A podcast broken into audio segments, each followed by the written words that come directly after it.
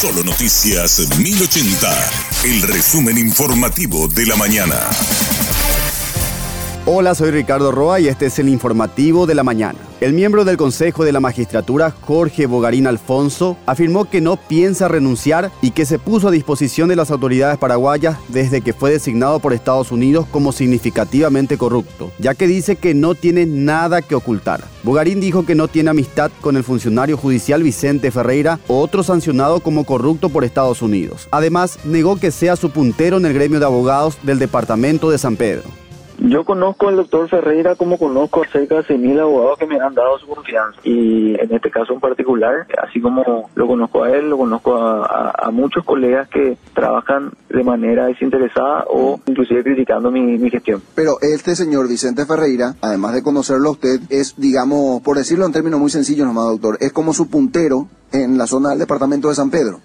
No, hay que aclarar que yo soy representante de, de los abogados, abogados litigantes. Yo me debo a los abogados litigantes. El doctor Ferreira, él es funcionario público, él no, no tiene luego voto dentro del gremio. La Federación Nacional Campesina prepara su marcha anual prevista para este jueves 30 de marzo. Marcial Gómez, dirigente campesino, comentó que ayer el lunes mantuvieron una reunión con autoridades del Ministerio del Interior, la Comandancia de la Policía Nacional y la Patrulla Caminera para coordinar la seguridad y el trayecto previsto para la movilización en Asunción. Gómez dijo que estiman la presencia de campesinos mucho mayor en comparación con la de años anteriores. Asimismo mencionó que dejarán un documento en el TSJ JE y que serán custodios de la voluntad popular en las próximas elecciones generales. 29 marcha campesina, indígena y popular por tierra, territorio, trabajo y soberanía.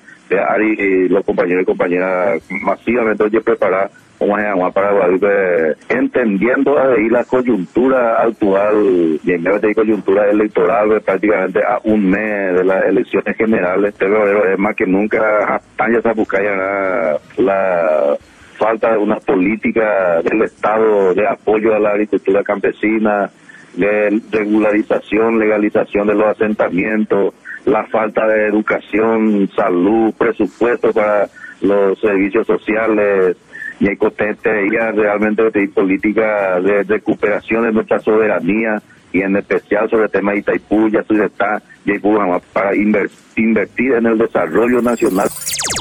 El canciller nacional Julio Arriola mantuvo una reunión con el secretario de Estado de los Estados Unidos, Anthony Blinken, en Washington, D.C. Mencionó que entre los temas claves que trataron está lo referente al plan maestro para la navegabilidad del río Paraguay y la posibilidad de volver a exportar productos cárnicos al mercado estadounidense. Por otra parte, el ministro de Relaciones Exteriores manifestó que no recibió ningún pedido de parte de la Fiscalía paraguaya para consultar sobre la situación de los declarados significativamente corruptos por Estados Unidos, entre ellos el expresidente de la República, Horacio Cartes, y el vicepresidente Hugo Velázquez. En algún momento la Fiscalía, el Ministerio Público, recurrió a la Cancillería para intentar obtener esta información y hacer eh, el trabajo que corresponda en Paraguay.